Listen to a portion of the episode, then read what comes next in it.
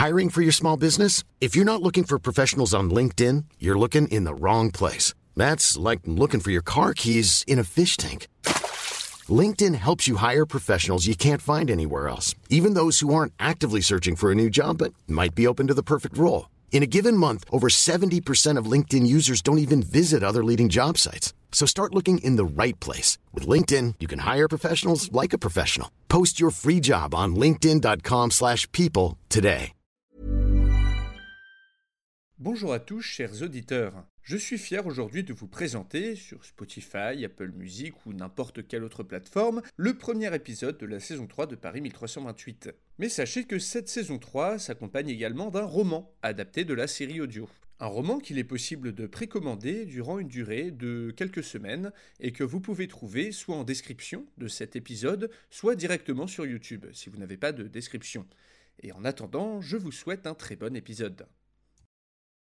Cela faisait pile 5 ans que Paris avait été téléporté en plein Moyen Âge, suite à un terrible phénomène que tous, désormais, connaissaient sous le nom de vibration. D'une violence extrême, cet événement et ses conséquences avaient ôté la vie à plus d'un million de Parisiens et avaient changé celle des survivants de manière drastique. Tous avaient perdu des membres de leur famille. Morts de diverses manières ou restés au XXIe siècle, tous avaient subi la faim, le froid, les guerres et les maladies, qui avait accompagné la perte brutale du confort moderne. Beaucoup avaient été surpris par le contact avec les médiévaux, dont le langage était si différent et pourtant si familier, dont la culture était si lointaine, voire fruste et primitive aux yeux des modernes. Cette période de chaos qui avait suivi la vibration semblait loin désormais. Pourtant, Jamais Daniel Cousteau, l'ancienne maire de Paris, n'oublierait son réveil sur le sol jonché de verre de la mairie. Jamais elle n'oublierait les morts, l'horreur, la faim qui tenaillait les ventres. Jamais non plus elle n'oublierait l'erreur qu'elle avait commise peu après la vibration qui avait mené au massacre de la chevalerie royale. Il ne fallait jamais oublier. Et c'était la raison pour laquelle elle était présente aujourd'hui sur cette estrade, place de la Bastille, se tenant devant une foule immense, venue commémorer les victimes de la vibration pour la cinquième année consécutive. Un profond silence régnait, ce fut le moment du discours. Sur un signe de Daniel, un héros se saisit d'un micro relié à d'énormes enceintes, puis annonça Madame la Présidente de la République et Monsieur le Premier ministre.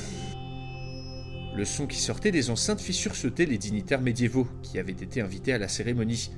Certains d'entre eux roulèrent de grands yeux, ne sachant pas d'où provenait cette voix si forte. Solennelle, la présidente de la République, Danielle Cousteau, s'était avancée en compagnie d'Armand de Claré-Chanteau, son Premier ministre. Le discours de commémoration était également l'opportunité pour elle de rappeler les fondamentaux de sa politique étrangère à ses invités médiévaux, qui assistaient en nombre à la cérémonie. Cette année, le fils aîné du sultan mamelouk An-Nassir, venu spécialement d'Égypte pour voir de ses yeux Paris, occupait la place d'invité d'honneur, à la plus grande horreur du clergé médiéval qui officiait dans la ville. L'invitation d'un dignitaire musulman à Paris avait fait grand bruit dans les cours d'Europe et n'avait pas amélioré l'image de la ville. L'opposition politique en avait fait ses choux gras. Tanguy Antonaise, le président du parti royaliste parisien, n'avait pas manqué de le rappeler dans de longues interviews qui chaque jour étaient imprimées dans les colonnes du journal Le Parisien. En cinq ans, les royalistes étaient devenus la première opposition politique au gouvernement. Depuis la bataille qui avait opposé Philippe VI à son frère, gagnée grâce à l'aide des Parisiens, beaucoup d'eau avait coulé sous les ponts. Peu après la déposition, puis la mort de l'ancien président Jean-Marc Lemayeux, Daniel Cousteau avait été élue présidente et dirigeait la ville depuis bientôt 4 ans grâce à l'aide de son premier ministre, l'ancien général Armand de Claré-Chanteau. Une nouvelle constitution avait été adoptée et une assemblée plus représentative des Parisiens avait été élue. Durant ces 4 ans, la ville était enfin devenue autosuffisante grâce à l'immense ceinture agricole qui l'entourait. Les grands espaces autour de la capitale étaient exploités à l'aide des techniques modernes d'agriculture. Sous l'impulsion de Daniel, les connaissances technologiques parisiennes avaient été mises à contribution pour faire renaître une petite industrie au cœur même de la ville, alimenté en électricité par tout un réseau d'éoliennes, de mini-centrales à charbon et de turbines plongées dans la Seine. Grâce à ces différents ateliers où travaillaient de nombreux artisans médiévaux, Paris exportait désormais toute une gamme de produits du quotidien qui se vendaient à prix d'or dans toutes les cours d'Europe, qui étaient acheminés vers les ports dans les vastes barges médiévales et les péniches parisiennes qui sillonnaient la Seine à toute heure. Savons, conserves, brosses à dents, parfums, vêtements, tous ces objets qui paraissaient bénins aux modernes n'avaient pas été très compliqués à fabriquer de nouveau. C'était pour la plupart des objets simples, mais modernes, dont la conception, la simplicité et la finesse en faisaient des articles prisés partout en Europe. Les écus sonnants et trébuchants tirés de ces exportations étaient utilisés pour acheter des matières premières, que les négociants parisiens trouvaient dans des villes qui s'étaient entièrement spécialisées dans l'exportation de produits vers la capitale. En cinq ans, un tissu économique très spécifique s'était construit autour de Paris. Fer, cuivre, charbon de bois, sable, sel, huile, les besoins de la ville étaient énormes en tout, et augmentaient chaque mois. Les industries secret défense étaient priorisées par le gouvernement, qui finançait l'achat des matières premières nécessaires à leur fonctionnement avec les réserves d'or de la Banque de France. Le terme secret défense regroupait les usines qui servaient à fabriquer des armes, des munitions, des ampoules basse consommation, des générateurs d'électricité, bref, toutes les technologies que les Parisiens souhaitaient garder pour eux, craignant de déclencher des effets indésirables en cascade si on laissait ces produits se diffuser dans le monde médiéval. Il était d'ailleurs bientôt prévu de mettre en place le dernier des projets secret défense, soit une usine qui servira à produire de l'aviation et des blindés. Ces technologies et ces savoir-faire conféraient à Paris l'avantage face à ses potentiels ennemis. Pour combien de temps? Nul ne le savait, car en 5 ans, de nombreuses connaissances s'étaient déjà répandues dans le monde médiéval. Dictionnaires, des encyclopédies, des livres et des documents modernes de toutes sortes avaient trouvé leur chemin dans toutes les cours d'Europe. On savait désormais qu'un immense continent se dressait entre l'Europe et l'Asie. On s'écharpait entre érudits pour savoir si la théorie qui voulait que ce soit la Terre qui tourne autour du Soleil et non l'inverse était conforme aux usages de la Bible. Les manuels d'histoire qui avaient disparu des bibliothèques parisiennes avaient particulièrement inquiété le gouvernement. Il redoutait qu'une personne mal intentionnée tente de modifier le cours de l'histoire grâce à ses connaissances. Mais on avait vite conclu que ces inquiétudes n'étaient pas fondées, ces manuels étant pour la plupart beaucoup trop généraux dans leur description des événements. De plus, chaque changement historique amenait avec lui des conséquences imprévisibles, qui rendaient la moindre tentative de modifier le cours des événements hasardeuse. La simple arrivée de Paris en plein Moyen Âge avait déjà suffi à tout bouleverser, un fait dont Daniel Cousteau n'était que trop consciente, et qui l'avait poussé à adopter une politique étrangère radicalement différente de son prédécesseur. Paris s'était proclamé neutre, et non interventionniste. Maintenant que la ville pouvait se suffire à elle-même, il était hors de question pour Daniel de se mêler plus avant des affaires médiévales. Cette proclamation d'indépendance de facto avait été très mal reçue par Philippe VI, le roi de France.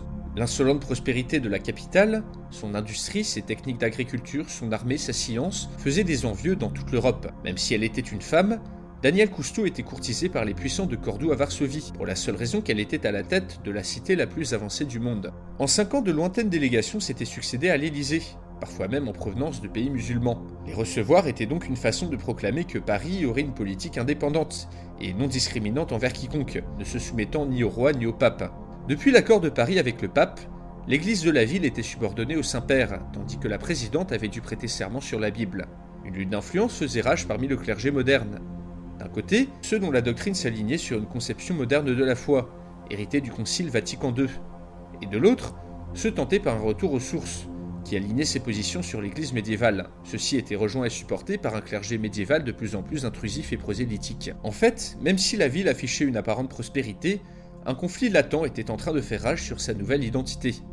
D'ailleurs, les élections législatives qui approchaient celle qui, selon la nouvelle constitution, devait renouveler les 150 députés que comptait maintenant le Palais Bourbon, allait sûrement être l'occasion d'un grand bouleversement politique. Terminant son discours, Daniel Cousteau embrassa brièvement la foule du regard et aperçut une petite fille qui ne devait pas avoir plus de quelques années au compteur. Comment leur raconter, pensa Daniel Comment leur raconter le monde d'avant Comment leur expliquer ce monde-ci, ce mélange absurde d'ancien et de moderne À quoi ressemblera Paris dans dix ans? Après ces quelques années de paix, la présidente sentait que les nuages s'amoncelaient encore une fois au-dessus de la ville. Elle ne se doutait pas que cette réflexion ne pouvait pas être plus proche de la réalité. À Paris, à Orléans ou encore en Angleterre, les dacs s'aiguisaient depuis longtemps, et des plans mûris de longue date allaient bientôt être mis à exécution.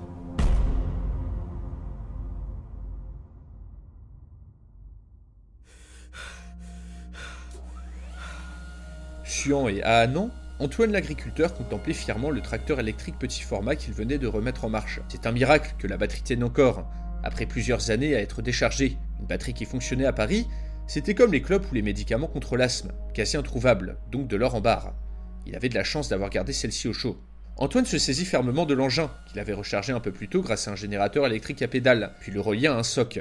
Cet attirail allait lui servir à retourner plusieurs arpents de terre dans un des champs de la ceinture agricole qui s'étendait tout autour de Paris. Cela n'aurait pas été possible un an plus tôt, Mais petit à petit, en mettant à profit les compétences des ingénieurs parisiens et l'afflux de matières premières que Paris achetait en grande quantité dans tout le royaume de France, l'électricité refaisait son apparition à certains endroits, permettant d'éclairer, de remettre en marche des infrastructures critiques, pouvoir utiliser à nouveau des ordinateurs, des voitures ou même des machines comme ce tracteur. Le paysan jeta un coup d'œil vers la ville, dont on pouvait voir les limites non loin. Les abords de la capitale avaient décidément bien changé. La modification la plus notable était cette muraille, qui avait été construite tout autour du périphérique. Même en disposant d'armes à feu, Paris avait dû ériger des fortifications afin de se garder des nombreux dangers du monde médiéval. Bandits, trafiquants ou armées ennemies, durant le XIVe siècle, il était nécessaire de s'isoler du monde extérieur afin d'éviter toute mauvaise surprise. Et cette muraille était loin d'empêcher totalement le passage. Entourer Paris de fortifications dignes d'un château fort prendrait des années. Malgré les efforts de la police, de l'armée et des milices volontaires de maintien de l'ordre, il était impossible d'empêcher les multiples trafics très lucratifs qui étaient menés par les mafias parisiano-médiévales. Néanmoins, la construction de cette muraille était plutôt dissuasive pour le tout venant. Autour des portes principales de la ville, des petits bourgs s'étaient formés, où des immigrés médiévaux s'entassaient afin d'y faire des affaires, de louer leurs services aux Parisiens en voyage ou pour mendier. Des congrégations religieuses s'étaient installées dans ces bourgs, recueillant les miséreux et donnant à manger sans discriminer. Mais cet afflux de religieux avait aussi amené des moines et des prêtres qui voyaient en Paris une terre d'évangélisation, voire qui s'estimaient en guerre sainte contre cette ville et ses valeurs. On voyait souvent des moines se poser à la sortie de la ville, afin de contrôler que, selon l'accord passé avec le roi de France, aucun juif ni musulman ne sorte faire du prosélytisme dans le royaume. Ces justiciers autoproclamés dévisageaient et alpaguaient toute personne qui entrait et qui sortait, exigeant d'eux qu'on leur récite des paternosters ou des Ave Maria, et quand la police ou l'armée les chassait, ils revenaient aussitôt, instaurant un climat de peur et de suspicion. Il fallait également noter qu'en 5 ans, la capitale s'était fortement dégradée. Les infrastructures vieillissaient à grande vitesse, les allées pavées étaient pleines de trous et de déchets, les portes et les fenêtres étaient recouvertes de planches et de rustines, et la loi n'avait plus cours dans certains quartiers. D'ailleurs, les rues de la ville n'avaient jamais été aussi sales et dangereuses, ce qui était peu ou prou la raison pour laquelle Antoine et ses agriculteurs avaient décidé d'élire domicile en dehors de la ville, vivant dans des logements préconstruits au beau milieu de leurs champs. Alors qu'il se démenait avec son mini-tracteur, Antoine vit s'approcher de lui. L'ancien adjoint au maire, un bobo pur souche, s'était reconverti en véritable agriculteur après la victoire présidentielle de Daniel Cousteau. Kevan avait offert son aide à Antoine juste après les élections, ayant trouvé plus de sens dans le travail de la terre que dans son poste d'adjoint.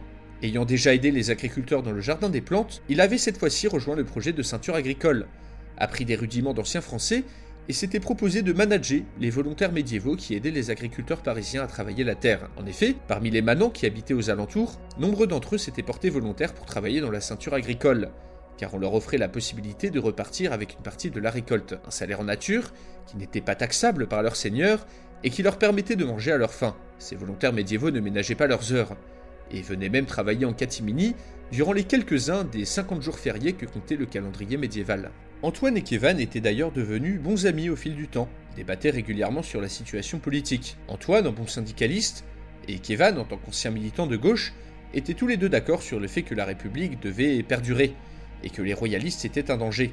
Selon eux, la nouvelle présidente ne s'en sortait pas trop mal. Daniel Cousteau avait en effet réussi à renverser le chaos créé par l'épidémie de grippe qui avait suivi l'arrivée de Paris en plein Moyen Âge. La création de nouvelles activités et de commerce dans la capitale avait attiré des marchands de toute l'Europe. La productivité exceptionnelle des terres composant la ceinture agricole, grâce aux techniques modernes d'agriculture et à des graines du XXIe siècle, avait également produit un surplus de nourriture qui, en plus des travailleurs, poussait des familles entières à s'installer dans la capitale le plus souvent dans la rue ou dans des squats. Néanmoins, malgré cet afflux d'immigrants médiévaux, on arrivait désormais à nourrir la plus grande partie des habitants de la ville. Chaque citoyen français, ou chaque citoyen parisien, avait droit à des paniers de légumes fournis par le gouvernement toutes les semaines. Kivan arriva enfin au niveau d'Antoine et le salua. Il était accompagné de deux paysans médiévaux qui se disputaient la possession d'un lecteur de cassette. Hiring for your small business? If you're not looking for professionals on LinkedIn, you're looking in the wrong place. That's like looking for your car keys in a fish tank. LinkedIn helps you hire professionals you can't find anywhere else, even those who aren't actively searching for a new job but might be open to the perfect role. In a given month, over 70% of LinkedIn users don't even visit other leading job sites. So start looking in the right place. With LinkedIn, you can hire professionals like a professional. Post your free job on linkedin.com slash people today. Millions of people have lost weight with personalized plans from Noom like Evan, who can't stand salads and still lost 50 pounds. Salads, generally, for most people, are the easy button, right? For me, that wasn't an option. I never really was a salad guy. That's just not who I am. But Noom worked for me. Get your personalized plan today at Noom.com. Real Noom user compensated to provide their story. In four weeks, the typical Noom user can expect to lose one to two pounds per week. Individual results may vary. 7. L'appareil diffusait à bas volume une musique moderne. Antoine s'étonna que Kevin ait pu trouver des piles quelque part. À quoi le jeune homme répondit qu'il les gardait pour une occasion spéciale. Il pensait enfin avoir réussi à faire comprendre aux médiévaux qu'il manageait les tenants et les aboutissants du système démocratique. Il avait d'ailleurs organisé des réunions tous les mois, et il était persuadé qu'avec un peu d'aide et beaucoup d'explications, les manants du royaume de France pourraient enfin abandonner leurs traditions archaïques et rendre leur société plus juste et tolérante pour tous. Antoine, que l'idée abusée, partit d'un grand rire, mais fut également saisi d'un mauvais pressentiment. Était-ce une bonne idée de farcir la tête des médiévaux d'idéologies modernes, non adaptées à leur société? La récente prospérité de la ville, puis l'arrivée de milliers de médiévaux, avait le potentiel de permettre l'émergence d'une conscience démocratique primitive parmi ces immigrants. Cela était peut-être une bonne chose pour Paris, mais qu'en était-il pour le royaume de France? Ma tout ceci ne peut point durer. Point plus tard qu'hier, j'ai vu un saltimbanque itinérant venu de Paris en place publique. Ce diable capturait les images des manants à l'aide d'une boîte à lumière. Il souhaitait certainement capturer leurs âmes grâce à cet appareillage diabolique. Leurs marchands font une concurrence inique aux bourgeois de la ville. Ils achètent n'importe quelle marchandise à prix d'or sans barguigner. Les Parisiens éculent nos rues et pervertissent nos jours Assis sur le trône royal, la reine de France, Jeanne de Bourgogne, écoutait d'une oreille distraite les récriminations d'un des plus hauts bourgeois de la ville, à qui, si on l'écoutait, les Parisiens faisaient subir les pires tourments chaque jour que Dieu faisait. Quelle perte de temps, pensa Jeanne, alors que le royaume se meurt à petit feu. N'y tenant plus, la reine interrompit cet homme et le congédia de manière froide, ce qui provoqua chez le bourgeois une grande colère. Si même la bourgeoisie d'une ville comme Orléans se permettait de se plaindre et de s'en colérer à tout va auprès de la couronne, c'était que l'autorité faisait gravement défaut. Cela faisait maintenant plusieurs années que le royaume de France, amputé de Paris, était en paix. Pourtant, la couronne n'était point prospère ni glorieuse. La victoire qu'avait remporté Philippe contre son frère avec l'aide des Parisiens quelques années plus tôt était certainement le dernier instant où les partisans de Philippe VI avaient été unis contre un ennemi commun. Après la bataille, de nombreux traîtres avaient été bannis ou exécutés. Si l'on ajoutait leur domaine à ceux laissés vacants par le massacre de la chevalerie française lors de la bataille de la porte de la Chapelle, cela faisait de très vastes territoires dont l'héritage était disputé, ce qui inévitablement avait déclenché, après la victoire de Philippe, une multitude de conflits dynastiques et territoriaux. Très vite, les nobles s'étaient fâchés, des assassinats avaient été commis, des duels sauvages avaient laissé nombre de gentilshommes sur le carreau.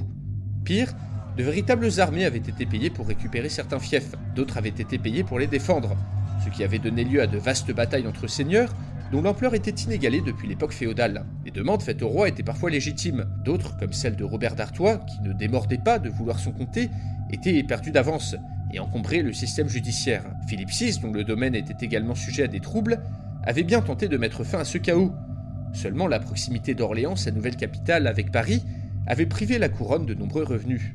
Face à une ville dont les richesses, les techniques et les connaissances étaient les plus avancées au monde, la nouvelle capitale du royaume ne faisait pas le poids. Les marchands, puis les artisans, puis enfin de nombreux manants étaient donc partis en Paris afin d'y acquérir fortune, privant Orléans et la couronne de ses recettes. Les seuls bourgs prospères en ce royaume étaient maintenant les villes et villages qui fournissaient à Paris les matières premières dont elle avait besoin. Les marchands parisiens cherchaient à se procurer diverses denrées, dont eux seuls avaient l'utilité. Houille, huile de roche, et ce pour en faire du plastique, ou pour créer leur électricité dont ils s'enorgueillissaient tant, et ce faisant, priver de commerce toute une partie du royaume, et faisait perdre en valeur la monnaie frappée par le roi, car le gouvernement parisien payait comptant, et en or de surcroît. La couronne étant étranglée par les dettes et l'absence de revenus, elle était incapable de mettre fin aux agissements des seigneurs et des grands du royaume, qui tenaient désormais leur domaine en véritable petit clés. La couronne aurait pu mater ses insolents si Paris consentait à lui apporter de l'aide. Mais la reine, qui en avait pris la tête, la présidente comme elle s'appelait elle-même, persistait à refuser d'intervenir au-delà du domaine de sa ville. Non seulement la politique économique de cette femme les ruinait, mais en plus elle était en train de précipiter l'intégralité du royaume vers la déliquescence et les pires désordres. Le clergé, qui avait désormais un pied dans la ville suite à l'accord de Paris avec le pape, s'était d'ailleurs d'autant plus raidi sur ses positions en découvrant l'étendue de la débauche qui régnait dans cette cité. La pression montait donc de toutes parts auprès du roi, et auprès du pape, afin que tous ceux qui viennent de Paris, les objets, les idées, les personnes, soient déclarés impurs et contraires à la foi catholique. Pour l'instant, les éléments les plus fanatiques de l'Église étaient contenus par pur pragmatisme. Paris avait encore le potentiel d'anéantir n'importe quelle armée qui serait lancée contre elle. La solution n'était point la force brute. Il faudrait peut-être en désespoir de cause recourir à des méthodes que le Nord réprouve. C'était d'ailleurs le sujet du conseil auquel elle devait assister. Jeanne donna le signe qu'on mit fin aux audiences du jour. Le roi était attendu tantôt. Revenait d'une chasse de plusieurs jours qu'il avait menée avec le prince Jean. Fourbu mais heureux, Philippe et Jean, son fils, entrèrent au petit trot dans la cour du château d'Orléans. À leur suite, l'escorte du roi fit son apparition. Six solides laquais étaient nécessaires pour porter le fruit de la chasse, un sanglier massif, abattu d'un carreau d'arbalète presque à bout portant par Jean. Le Jouvenceau, devenu gentilhomme, était devenu majeur quelques mois plus tôt, à l'occasion de son quatorzième anniversaire. Caracolant sur son destrier, le prince put se repaître des acclamations de la populace à Masséla. Fort érudit pour son âge, Jean se passionnait pour les ouvrages en provenance de Paris, peut-être même trop, car récemment, entre deux traités de science et d'histoire, on avait trouvé dans les affaires de l'héritier un livre païen parlant de sorciers, qu'on avait promptement brûlé. L'héritier avait appris à parler le François parisien, en conversant avec les marchands et les gens de cette ville qui séjournaient en Orléans. Il lui arrivait parfois de mélanger le François convenable de la cour, voire le latin, avec cette langue bâtarde, aux sonorités étranges qu'on disait venir du futur. Pourquoi, alors qu'une partie de l'Église était vent debout contre l'influence de Paris, éduquer son fils de la sorte, l'objectif était clair.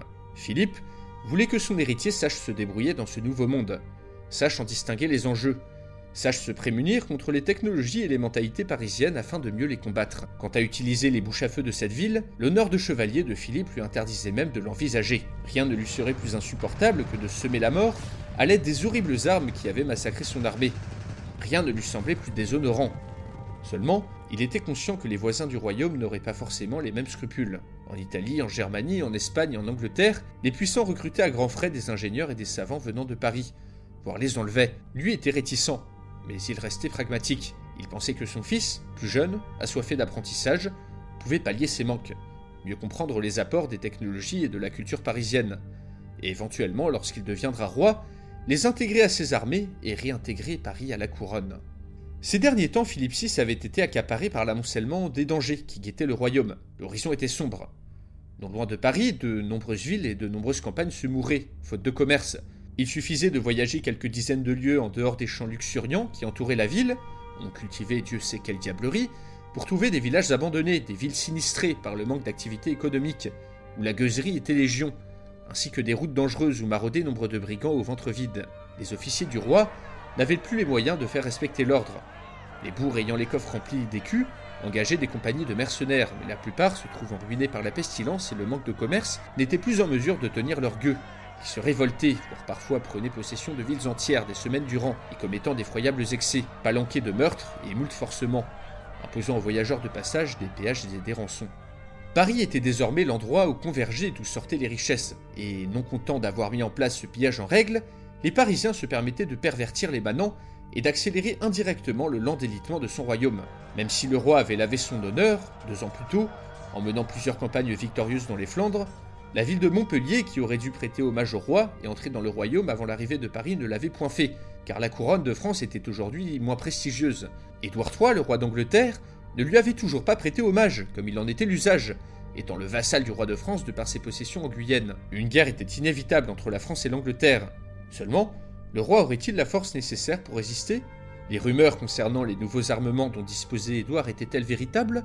Ce pari monstrueux avait ruiné le royaume, massacré quantité de braves hommes, dont le duc de Bourgogne ou le connétable Renaud des Mazis, anéanti les alentours de Paris et vidé des villages entiers par son influence.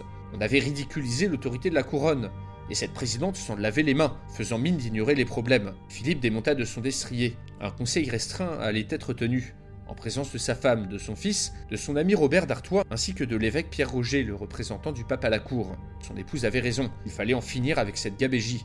pas sûr, le roi se mit en marche vers le château en compagnie de son fils qui n'en finissait pas de se pavaner. Dans une petite pièce, en haut de la plus haute tour du château d'Orléans, le conseil restreint venait officiellement de commencer. L'évêque Pierre Roger, le représentant du pape à la cour, s'apprêtait à pousser ses pions. Après des années où Philippe avait tenté d'endiguer l'influence de l'Église, il semblait enfin mûr pour écouter les propositions de l'ecclésiastique. Robert d'Artois toussa bruyamment, ce qui fit sursauter l'évêque. Le comte de Beaumont-le-Roger, devenu un des plus proches confidents du roi, semblait au-dessus de tout reproche. Pourtant, Pierre Roger le soupçonnait de jouer double jeu, ce pour des raisons qui lui échappaient encore. Sur un signe de son époux, Jeanne prit la parole. La reine, avec tout le mal aplomb dont elle savait faire preuve, se dressa sur sa jambe boiteuse et déclara tout haut ce que tous savaient. Paris ne nous a que trop maltraités. Nous devons trouver moyen de nous débarrasser de l'influence de la ville. Il en va de la survie du royaume. Le raisonnement de Sa Majesté était simple. Si la couronne était incapable de venir à bout de la ville par la force des armes, il fallait ruser et la soumettre par d'autres biais. La situation désespérée dans laquelle se trouvait le roi justifiait l'emploi de méthodes peu chrétiennes. Prenant la parole à son tour, Pierre Roger approuva. Avec l'accord de Jean XXII, le pape d'Avignon qui se faisait moribond, il avait devisé un plan d'action qui devrait permettre de ramener Paris dans le giron de la couronne. Mon roi, dit-il, appuyons-nous sur l'Église. En effet, cela faisait plus de quatre ans que l'Église parisienne était sous l'autorité du Saint-Père. Nombre de moines et de curés étaient venus de tout le royaume pour s'installer à Paris, afin de chapeauter la pratique locale et d'y restaurer l'ordre dans le culte. Même si une partie du clergé parisien, adepte d'une pratique dévoyée de la foi, nommée Vatican II, résistait becs et ongles à l'influence de ces nouveaux arrivants, le Saint-Père disposait désormais d'un vaste réseau d'informateurs à l'intérieur même de la ville. L'évêque soutenait qu'une fois la débauche et l'idolâtrie extirpées de Paris, il irait de soi que les habitants de la ville voudront retourner au sein du royaume de France, et plus largement au sein de la chrétienté. Car, ajouta-t-il, le clergé de la ville ne nous est pas encore soumis, on conteste de trop notre autorité, on empêche nos prêtres de répandre la bonne parole dans les rues. Nous sommes à peine tolérés dans la ville, à seul but d'éviter la proclamation d'une croisade qui liguerait tous les chrétiens contre Paris. Pis, une partie de nos religieux adoptent les us parisiens, fréquentent des infidèles, se mettent à tolérer la vue des sodomites qui sont légions en cette cité. Il est temps pour l'Église d'y reprendre sa juste place. Autour de la table, tous semblèrent approuver. Puis, Jean se leva, et à la surprise de tous, prit la parole pour la première fois dans un conseil. Sire, dit-il en s'adressant au roi, il est un parti à l'intérieur de Paris qui serait fort susceptible de vous apporter son aide. De par mes lectures de manuscrits parisiens, j'ai appris que certains parmi les habitants de cette ville étaient favorables au retour de la royauté. Un silence se fit autour de la tablée. Il faudrait prendre garde à ce que l'héritier ne se prenne point trop de fascination pour cette ville, se dit Pierre Roger en son fort intérieur. Même si sa suggestion est fort à propos, le roi joue un jeu dangereux en le laissant s'éduquer selon des mœurs étrangères. Après une brève réflexion, Philippe prit à son tour la parole. Le roi connaissait ce parti et le chef de celui-ci, un certain Tanguy, qui n'était point noblio. Cet homme avait même tenté par plusieurs fois de le contacter, sans que le roi ne donne suite à ses demandes, prenant cet homme pour un gueux ayant de trop grandes bouffées de grandeur, et ne faisant pas confiance aux Parisiens en général. Mais la situation présente exigeait peut-être un compromis, comme l'avait si bien suggéré Jean. Philippe considéra un instant son héritier. Dans son regard, pointait la fierté toute paternelle de voir son fils s'affirmer et devenir un homme. Certes, dit le roi, nous enverrons un émissaire à ce Tanguy, même s'il n'est point noble homme, et que sa conception de la royauté est très certainement dévoyée, comme le sont toutes les idéologies parisiennes, il se peut que son parti nous soit utile. De plus, dit le roi en se levant, comme je vous le disais tantôt, nous allons devoir recourir à des méthodes plus sournoises. Nous savons qu'un chef brigand qui terrorisait nos campagnes auparavant s'est installé en Paris. Ce ruffian pourrait être utile à notre cause, si nous l'utilisons bien. Nous allons lui promettre des pécunes et le recommander à ce Tanguy qui pourra en user à convenance pour faire triompher mon parti dans la ville. Pierre Roger acquiesça. La sauvegarde du royaume et de l'Église fallait bien un pacte avec le diable.